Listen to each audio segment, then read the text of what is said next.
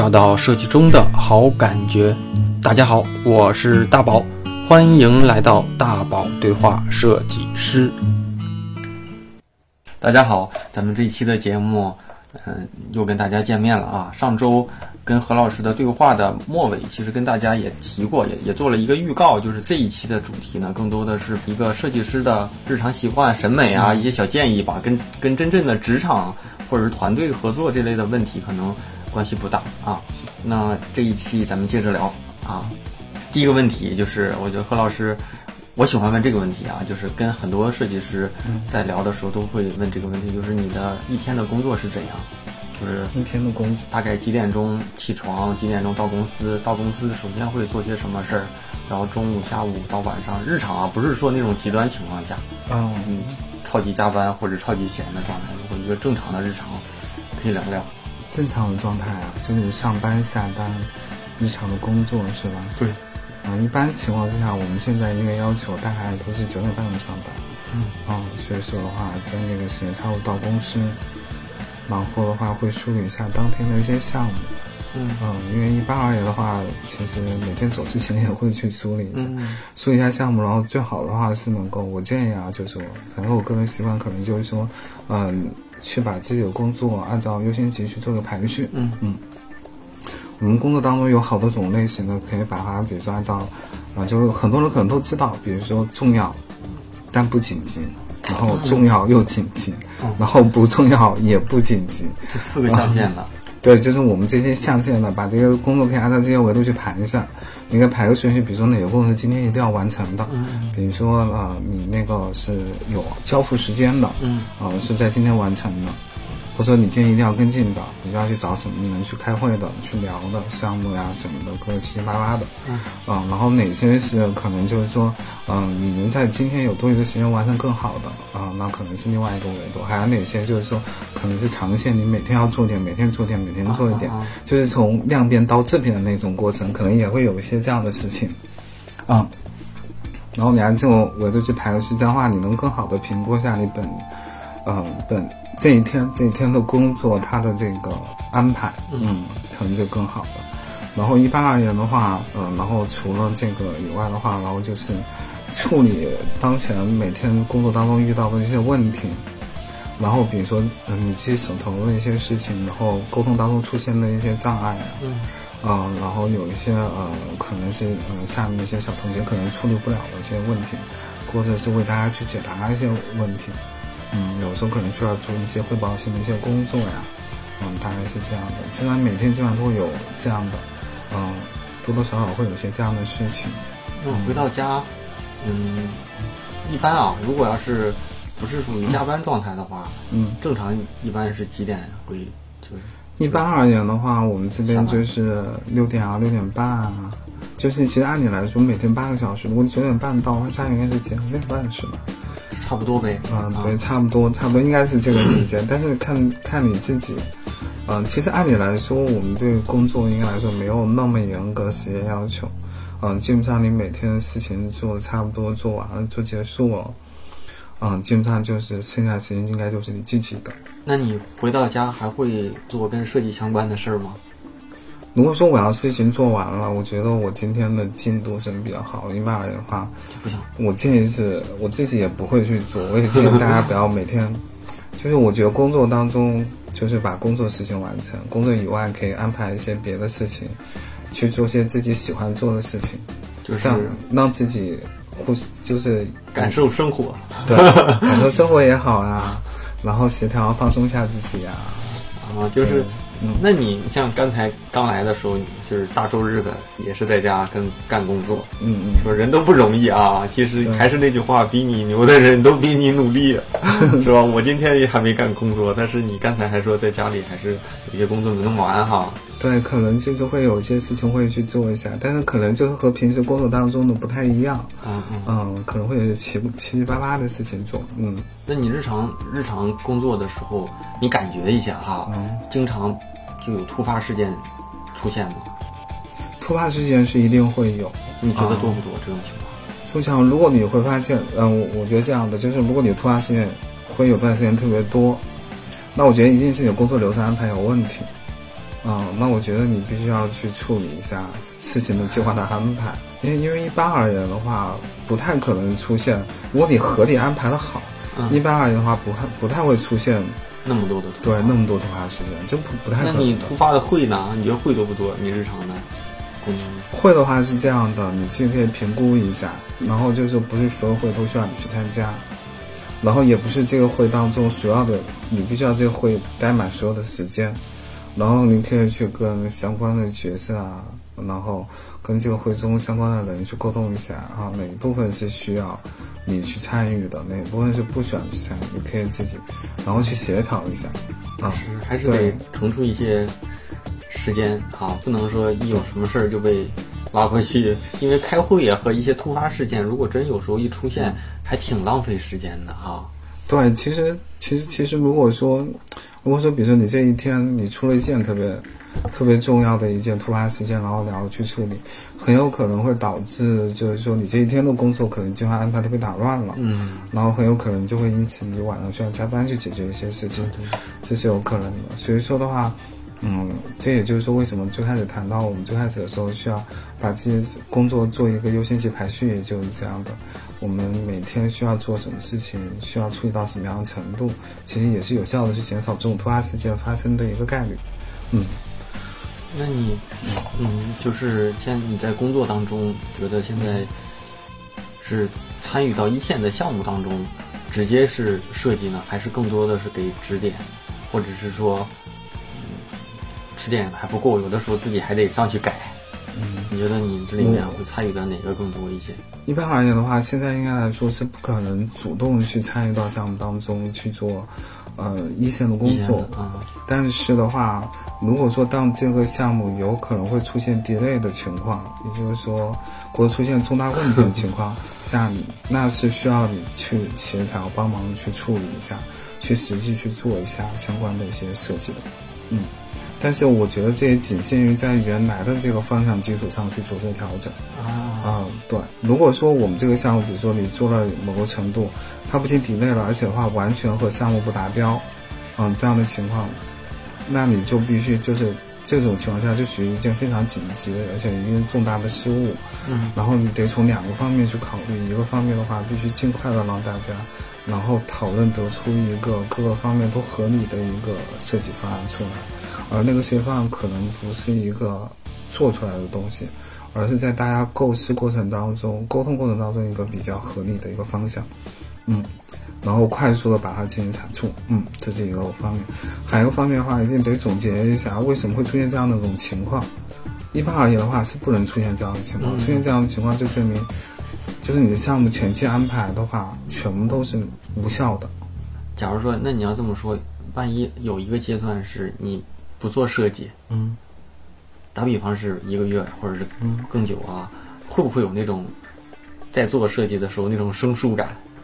嗯，肯定会有。就是你，因为咱们这东西你天天做，跟你不做哈，你脑子里有和你做的是是是，我觉得是两码事儿。万一再一做，发现会有一些生疏感，怎么办？不会担心自己的水平往后退了一点儿吗？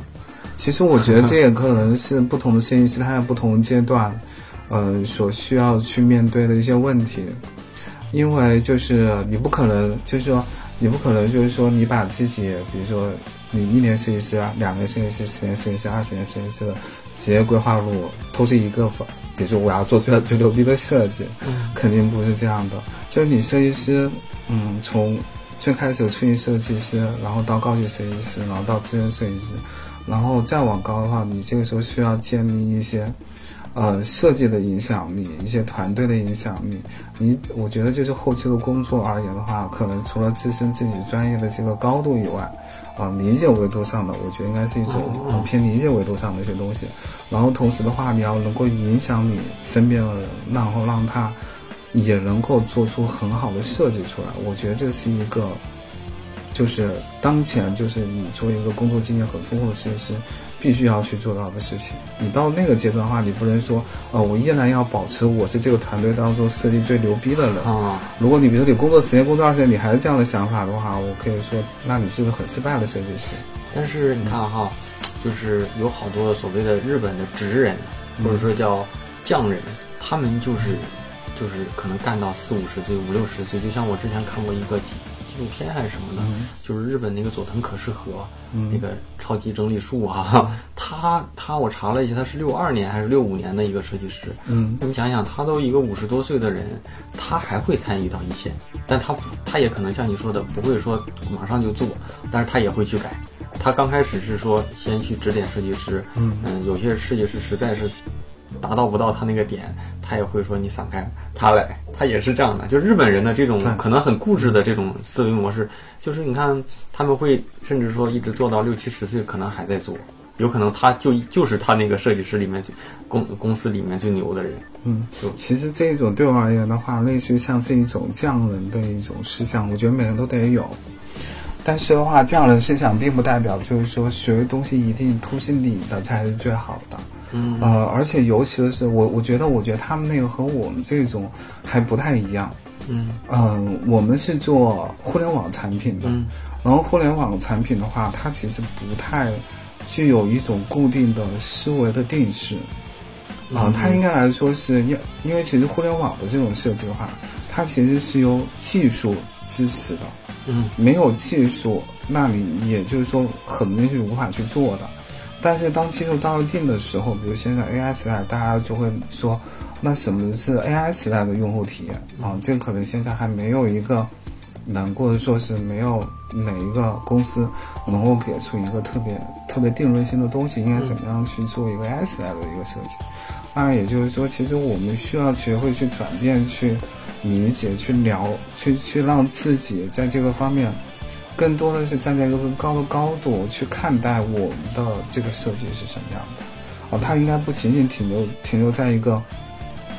表现技法层面上面。嗯当然，我觉得这个是和日本的那个是不矛盾的。嗯日本那些匠人的话，他们可能是做做某一类型，比如说像有些人，比如说就设计椅子、设计风扇、嗯设计一些呃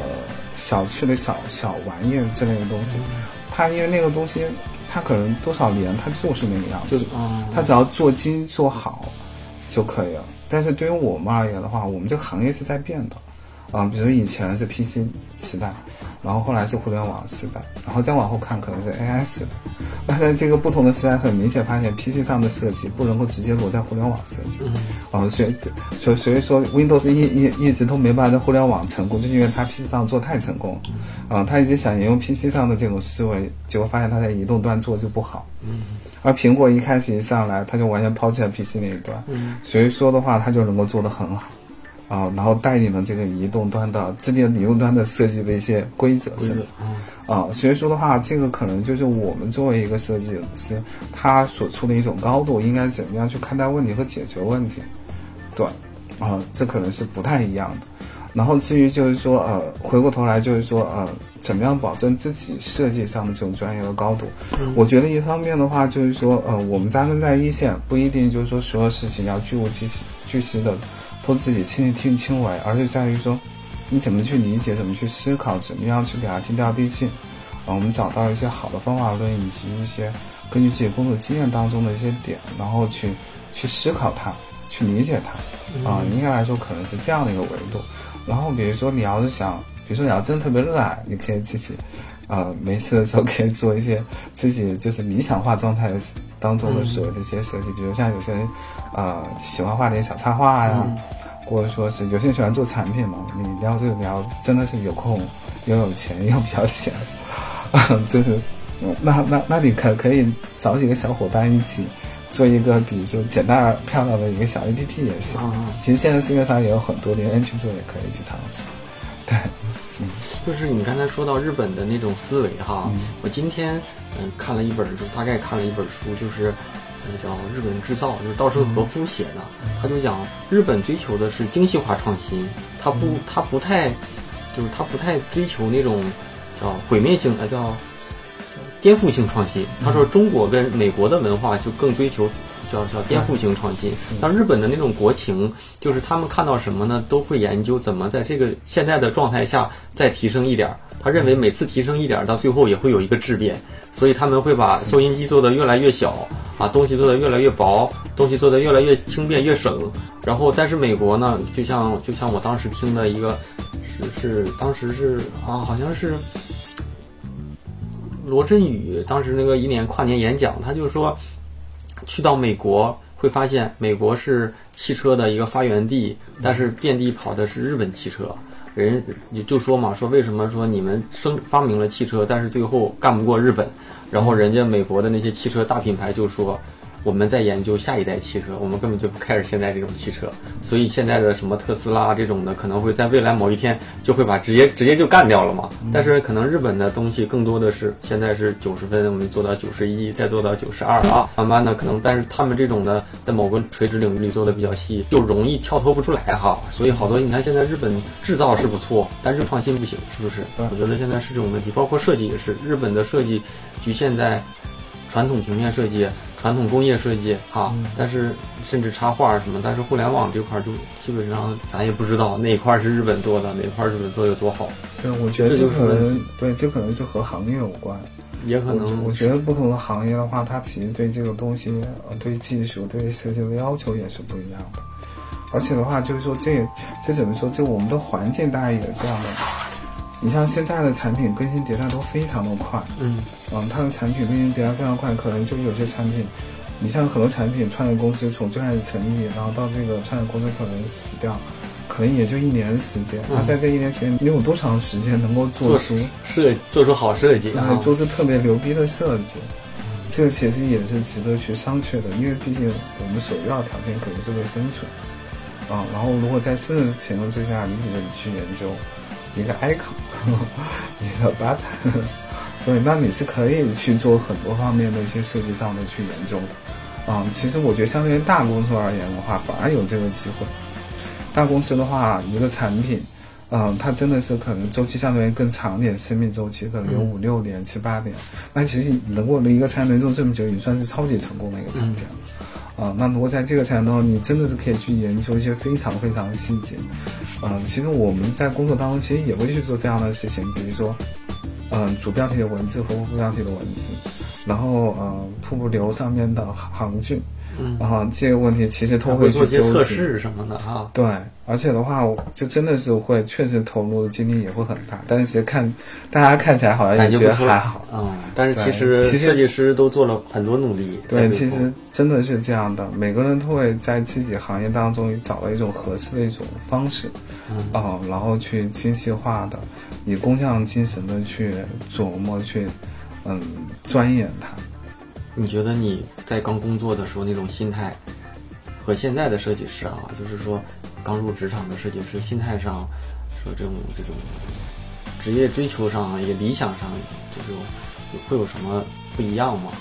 就是你觉得现在的设计师和你当年跟他们这么大的时候，是你觉得会一样吗？现在都说什么九零后、九五后，就打个比方，就是咱们那个年代跟他们一样大的时候，你觉得现在他跟咱有没有什么区别？我觉得大多数人，我觉得不管是哪个年代的吧，其实最开始做设计的时候，可能大家都是因为喜欢才做。现在呢？现在的话，我觉得其实应该来说，嗯，还是有很多人是这样的。如果他要是能够做几年下来，嗯，那他因那他多多少少还是因为喜欢这个行业，喜欢去做这相关的事情。嗯，生存是一个方面，嗯嗯。但是我觉得做设计师，如果你要想自己过得特别特别的好，嗯，我觉得这也不太现实。我觉得大多数还是比较，我觉得设计师，呃，被称作设计师的人，他一定是一个比较理想的人，嗯，啊，他是有追求的人才会去做设计的人，对，对他如果是为了钱，为了其他的方面，那他应该不会去做设计师。就是他在即使在前两年做，他后来也会也会去换一份工作，对。真正被沉淀下来这帮人，包含现在的很多，嗯，可能刚工作出来的人，他最开始的一个，应该最开始一个目标，应该来说还是喜欢做设计，想做一些好的设计出来的。我认为大多数人还应该是这样的一个想法。就本质上来说，我觉得应该差不多，可能就是说，只是说啊，年轻一点的话，可能浮躁一些，啊，大概应该是这样。嗯，那有没有？书啊，电影啊，觉得对自己的影响还挺大的，或者是，嗯，就是你对设计的认知或者对职业的认知，会通过打比方，通过哪本书，通过哪个电影，或者通过哪个作品，或者哪个展览，有没有什么这种马上能想到的？我觉得，我觉得，呃，应该来说的话，其实书有很多种，讲设计专业的呀，或者说是讲一些技法的呀什么的。我觉得，比如说，呃，你要想看好的设计，那你就去什么 Behance 呀，嗯，然后还有国内的什么，嗯，站酷呀站酷，对啊，就像这种很多。嗯，你要想看牛逼的设计，其实就很多，很容易就能找到。嗯，然后相关的书籍的话，你想看什么专业的书籍，其实你现在也特别能够，应该来说也很好的去买到。嗯嗯，在自己的领域内，然后关于现在电影啊什么的，我觉得就是啊、比如你看一些现在一些，比如说科科幻类的电影啊，比如说一些呃很精致画面的呀，嗯，啊，大视觉的。对，嗯，但是自己呢？呢，就觉得哪有没有受哪个东西的影响？就像你看那些互联网大佬都说他在某某年因为看了某某书，然后毅然决然的要进入哪个行业。嗯，好像我觉得这就是一个比较理想化的一个状态，感觉有点像电影一样的。我记得雷军和谁都说过，他看的哪个什么什么什么什么硅谷，还叫什么哪本书我忘了，就八几年九几年的时候，因为看到那本书了，突然觉得他就想干这个。其实我自自己是有一本书的，但那本书还真不是设计书，是我在大学的时候毕业之前看了一本书，叫《文案发烧》，是一本写广告文案的。我是学广告设计出身的，然后那本书就让我看到了，现在这本书已经停产了。我后来毕业之后，我在淘宝上买的那种，淘宝上买的，因为正常的版已经没了。然后淘宝上买那本书就是，其实就两个字，告诉你，啊不是两个字了，是一句话吧，就是简洁的力量。它就告诉你，真正打动人心的东西是特别简洁的。其实你跟现在设计也是一样。那本那个那个作作者是一个广告文案大师，就写了好多很牛逼的文案，但是他就告诉你。最最打动人心、最最有效、最最真正直接的东西，都是那些特别简单、让人能记住的。嗯，我当时就是因为那本书，好像这基本上内容都忘了，但是就是觉得广告设计牛逼，我要干。然后，然后后来真的，后来就因为后来工作之后，我还真就把那本书又给买了。当时是借学校图书馆。嗯，那可能我还不是这样。我小的时候就是就觉得做这个画画比较有意思，然后就学画画。那你要是电影呢？就我指的是，也可能不是，就是就是打比方哈，就不是说像他们那么就是因为看了这个影响了自己。就是如果让我推荐一部对我影响比较大的电影呢，就比较俗，我估计人都看过，就是《阿甘正传》。哦，我觉得这本这个电影对我影响挺大的，就是就只要你努力哈，其实傻人最后也能慢慢的自律一点，努力一点，最后基本上都不会太差。这本这个是我想到的，就可能隔一段时间我会我会看看，但这两年没看，之前是隔那么一段时间我就看看，真的。但是那个现在现在的电影就不会让我说翻就翻来覆去的看好几次。对，现在大家都是快餐消费，看完拉倒嗯啊，刷刷单。嗯嗯，确实是这样，嗯再问一个啊，嗯就我不知道你有没有那种，就是那种独立设计师的梦，或者是说以后希望有一个哪怕跟设计不相关的，但是有点那种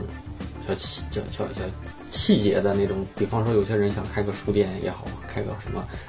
有些有些女孩喜欢开个什么蛋糕店、花店，有些人想做一个工作室。因为我以前有朋友就是从公司出来之后，他当时就说：“我给我自己三个月的时间，如果自己能养活自己，不上班了，那我就这么干。如果三个月之后养活不了自己，我就再去找工作。嗯结果呢，越做越好，越做越好，结果变成这三个月变成三四年了。现在是一个设计工作室，嗯嗯人不多，五六个人，但是人家做的风风生水起的，然后还拿一些小奖，就是一些设计设计奖。其实有，我不知道你有没有这种设计梦啊，这种。但我觉得这方向没有什么好与坏吧。有些人可能就喜欢在这种大平台啊多多的这种。其实的话，像这个方面的话，我想啊，我其实是比较想能够画一些东西出来，嗯画一个什么小故事。嗯就是我特别喜欢看绘本啊啊，对我特别喜欢看绘本，因为我看绘本其实故事都很简单，但是我很小哲理。对，但是我我很容易被里面的画面给打动，因为我觉得就我们其实平时的工作，因为职业的关系以及比如说项目的关系，它是有很大的限制。嗯嗯。但是的话，比如说你要能画一些画出来的话，你就可以突破想象去做自己想做的一些事情。嗯，我觉得它类似于像是，而且的话，我觉得能够从一些这种绘画当中看出设计师的思想。啊，我就我跟你还真相反，我买书还真就全带图的。以前喜欢看图的，看着看着之后，我就因为可能看东西越来越快，你知道吗？这种绘本吧，我可能一会儿就看完了，一会儿就看完了之后就很空虚。所以我你看我所有的书，嗯，都是基本上都是文字书。所以那些设计类的作品集类的书哈，包括什么呢？绘本也有，但不多，我的不多，我就那么几本，不超过十本，我还是这样的。嗯嗯，对，就可能对，可能是每个人想法不太一样。那你就是，其实我的理解就是在哪工作无所谓，但自己有这么一个小理想，嗯，是不是？是，就是我觉得可能每个人就像是一个爱好吧，爱好理想吧。嗯，其实应该我估计有很多设计师都是这样的，可能骨子里是想做一些美的东西，但是美的东西的呈现方式最好的就是绘画，但绘画可能又没办法去。去养活自己，所以做设计师的时候，对做设计师的另一个情节就是，可能自己还得保持点小热爱哈。对，其实我还想的，就是说，如果要有机会，可以自己做点小玩偶啊什么的，一些小趣味性的一些东西，就是比较不受限制的去让自己去发挥的去做一些东西。手手工，不过现在有些设计师对还做一些，因为我特别喜欢。因为我特别喜欢那个日本的那个根付，我不知道有没有人知道那个东西啊，就是是一种，其实也是一种匠人，匠人才会去做的，类似于像日本，比如长久有有些人会长久去做插花，有些人会长久会去做一些茶道这些东西，都，然后根付也相当于是其中一种。这个是什么？这个我真不知道。根付是它是这个什么样东西？它是就是，啊，以前的日本人，我我觉得这个它但这个应该是来源于中国的。嗯。以前日本人他衣服上面是没有兜的，然后呢，它但是它比较带钱，就类似于有个钱袋，然后钱袋呢上面会有一个东西，然后这个东西呢是憋在自己腰带上的，然后然后让钱包让让那个钱袋能挂在身上，然后那上面那个小东西用来挂那个钱袋卡在腰带上那小东西 叫根付，就小卡子一样的东西。对，类似于那个根付呢，但是那个根付呢是一个什么样东西？就是。它是有，它是很多种不同的造型的设计，有人的，有动物的，然后有鬼怪的，有七八很多东西。现在日本人还会有还有这个东西吗？现在这个东西就变成了一种收藏，就变成了一种，它其实有点像古玩，有点像中国的古玩，但它都很小，但是它做的非常精致。然后在日本有很多做根付的一些，啊，也是一些大师级的人。我觉得我研究日本还研究挺多东西，你这个还 真不知道。你肯定查查，他会说。你说的那个，我就在想，日本不是叫钱包，是叫什么财布是吧？它那个中文字。对，它底下那个叫财财布，底底下那个东西，但是上面会有个上面东西，它有个专门那个叫法，对，它叫根付。然后那个东西的话，就是非常小众。但是我觉得，我觉得完全体现了日本人关于这种小东西、小东西就是在设计上这种极致上的这种追求。他们，然后我我我我有跟那个呃，就是相关就是做这行的人有聊过，嗯，他们说日本人做这件事情，他怎么样去做？比如他有个想法，有个构思，类似于像我们设计师有个构思，然后呢？然后大概他想做什么样子，然后他心里会想我要一个什么样的材料去做这样的一个东西。嗯。然后日本人他们做这个东西，他们为他们可以说，当他们那个草图可能构思会花一两年去做啊。然后他们想把这些就构思完了，他他已经想好了，他需要什么样的一块料子。然后配以什么样的东西，然后才能把他这个想法实现？他会等这块料子，比如说他想录，现在嗯，在日本能买，这边可以买到多少钱？那好贵吧？对，很就是有有便宜点的，有贵的，有很贵很贵的。那便宜点的多少钱？便宜点的几千块钱。我操，几千块钱买那个东西？对，就很想就就就他们有些人会做一辈子做这个事情，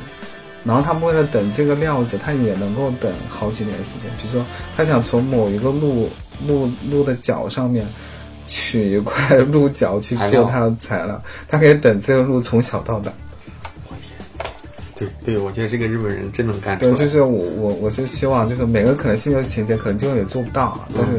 就是聊起来的话，可能是这样。就是我我就是每个人可能，我觉得设计师吧，都希望自己心里能够有一个东西能够留下来，嗯，对，就是有点这样，就是一幅画也好，我知道。一个小摆件也好，还是一个什么也好，嗯，这跟我们的职业可能本身就不是不是特别相关的一些东西。嗯嗯，那你何老师有没有自己比较崇拜的设计师？可以是也可以是同事，甚至说可以是自己的朋友，也可以是国外的什么大师这样。然后其实我特别喜欢那个比较，就是我呃也，跟跟设计不相关也行，对，就是 哪怕说是哪哪个画家啊什么的，然后导演啊，我特别喜欢的，我特别喜欢啊，就是我特别喜欢的关于色彩层面上的梵梵高这样的人，啊就是非常亮丽的颜色。啊然后呢，绘画上面我特别喜欢是安格尔这样的，就是画画特别的特别的细，然后质感表现特别好。但我都喜欢的是一些绘画这样的然后我觉得创意上，比如像毕加索呀这样的，还有什么蒙多里安这种构成的这种，就有很多这样的一些大师级的一些人。但是其实我觉得现在设计师应该来说很少有那种、那种、那种沉淀下来的，嗯嗯这种能够能能够在某一方面能够特别特别长久。当然，我觉得中国有一个有一个冷军啊，我的我也特别喜欢冷军的画。啊，是画是吧？对啊，对那我对怪不得我是要设计师，应 该没怎么关注，也应该听过。对，因为我我很喜欢很精致的东西，我很喜欢很精致的那说到画，你你嗯，喜欢日本那个原波点女王。波点女王岛间弥生，哦，长女我还她就是很而且我很艳丽，非常艳丽。对我我还去看，我去日本还去看过看过她的那个展。我也看过，啊然后但是但买了一本她的作品集，嗯嗯，是她确实也挺厉害的，她确实也挺厉害的，然后她的那个故事也比较丰富啊，是，原点老太太啊，挺厉害的。然后你当时看展的时候，你还记得那个票价吗？还挺贵，我记得啊，我有点忘记了，好像是别人别人帮我订的，啊。嗯，那个，那你有没有什么工作之外的小爱好？就自己工作之外的小爱好，嗯嗯，可能平时会自己去画一点小小的东西。我现在给自己正正准备想给自己定个小计划，比如说画一个，比如说五乘五厘米大小的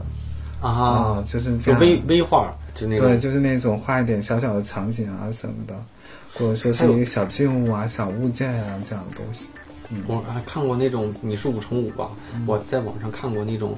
大概就是手指盖那么大的，嗯。然后仔细一看还特别细，什么都有，我觉得。甚至有的就是对，就一个瓶盖那么大，或者手手指甲那么大，对。有这种的。那个也不浪费时间，然后又可以就是练习一下，让自己手不会变生疏。那在最后几个小问题了啊，很多人啊，就尤其是在传统设计行业里，嗯都说设计是个青春饭。有有的人说三十岁之后女的就应该转行了，男的就应该升不到总监就应该怎么怎么样啊，就好多这类的。因为传统行业真是像我们那个时候工作，三十出头，一般老大都是这个年龄。嗯就是你，你有，就是你怎么看待这种想法，这种这种观念？总监啊，不是，就是嗯三十来岁，是不是应该，就是就背离设计，或者是干点别的了？我觉得如果你要真的很热爱设计的话，就应该一直坚持。而且的话，就是我我觉得，如果你要就是保有这个热情，我觉得很难。如果你要真的是你想聊，你要是能够在这个上面深耕十几年、二十年嗯啊，就你三十三十几岁也也差不多有十年了，那你如果这样深耕十年，确实投入了很多，那你一定会比那个一两年的人，无论哪个维度而言的话，更加会更优秀一些。好，那你其实愿意做，我觉得那就做下去。对，我觉得不会有问题，而且一定会得到。只要是你，只要是你你人对对这个行业或者是对你的公司对你部门有价值，一定是可以做下去。我觉得这是一定。当然的话，我是觉得，嗯，这这这种坚持其实挺难的。有很多人，比如最开始可能是这样，但是他到了一定时候，他可能他的思维就转变了。嗯比如就像我你我们基本上都是有这样的，我们工作到一定的时候，思维就开始转变，然后就想去做一些别的事情，做一些新的尝试。这个时候的话，可能可能我们会会希望自己达到另外的一个高度，啊，可能是不一样的。我觉得应该来说是到了你到了每个阶段之后，你可以自己去看，啊，比如像有些人可能刚工作不久，就开始慢慢慢转型的去做一些管理上的工作，嗯嗯啊，做一些更横向的一些事情。然后有些人可能就是工作到三十来岁的时候，还是觉得自己挺爱挺热爱做一些具体的对具体的事情。那我觉得也可以，我觉得这本身没有好坏，也没有也没有一些优劣啊，对，突然想起一个，嗯我忘了上一集有没有问了哈，嗯但是这次咱再提，就是我是一个刚入职场的，嗯学历可能也正常，嗯可能专业经验又又少。如果作为你，如果看待这样的新人，你更在意，就像这这类人怎么才能打动你？就是你招人啊干嘛的时候，你更在意这种年轻新人身上的哪个特质？嗯，首先我要看的是，其实比较，我觉得有件事情我不确定是不是最重要的啊，但是我觉得，因为你新人嘛，各个方面肯定相对比工作期间几年的那种要会少，要差要差一点。嗯那我觉得就是学习能力了，就是你对这个东西能不能快速了解，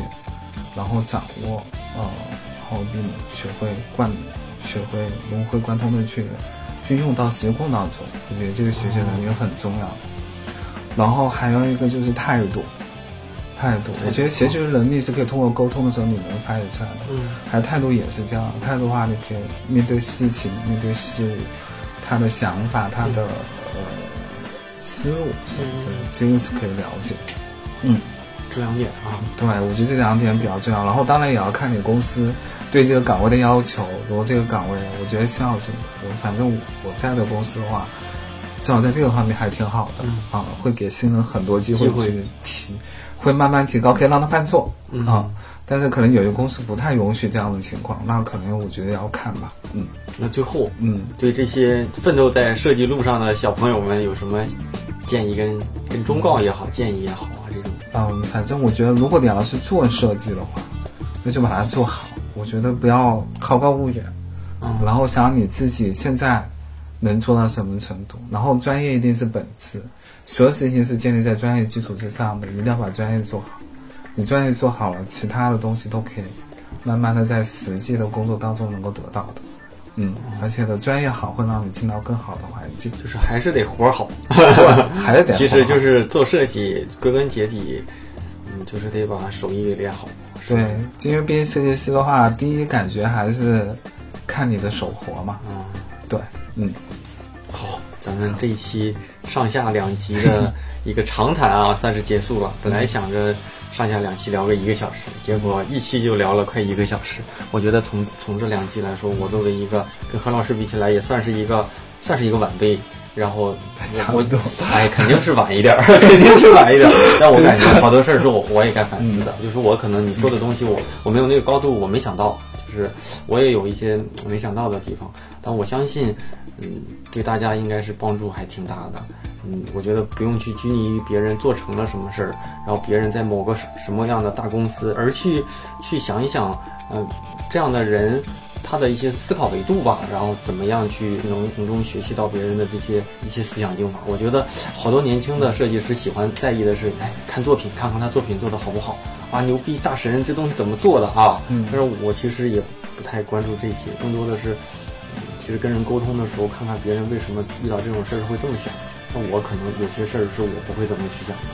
那一一次一次下来，一次一次下来，可能多年以后，那自己可能也会成为那样的人啊。希望我我像你这么 呃工作这么久的之后，也能成为像何老师这样的人。那咱们这一期节目时间应该也差不多了，嗯，感谢何老师这次啊邻居啊 邻居来捧场。邻，居之间的沟通，对，有可能 过阵子，再过个几个月、一年半载的，在某个什么问题、某个什么话题，咱们再继续聊聊。好。哎，那现在再问一下，像你这个就纯是广告时间了，就像你们现在的团队还有没有招人需求？如果你有，你可以在这里说说大概什么条件，没准有些人也也可能对你们的岗位、对你们公司也会也会特别期待。我们这边应该来说是一直都会有持续的一些招人要求。就是大概什么样的经验是你们最核心的招人的嗯，那些岗位？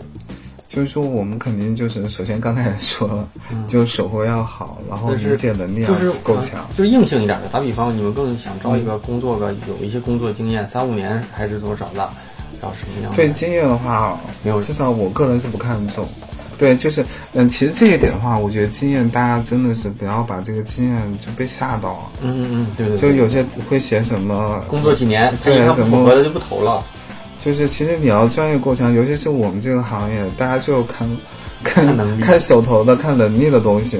其实你工作五年做的很烂也没用啊。所以说，关键还是说。看你自己能做到一个什么样的程度啊？就是时间，其实就是只要有能力，都可以去试着去敲一敲，没准就敲开了。对，真的是我们也有那种工作，比如说半年、一年也能够不错的哈。对对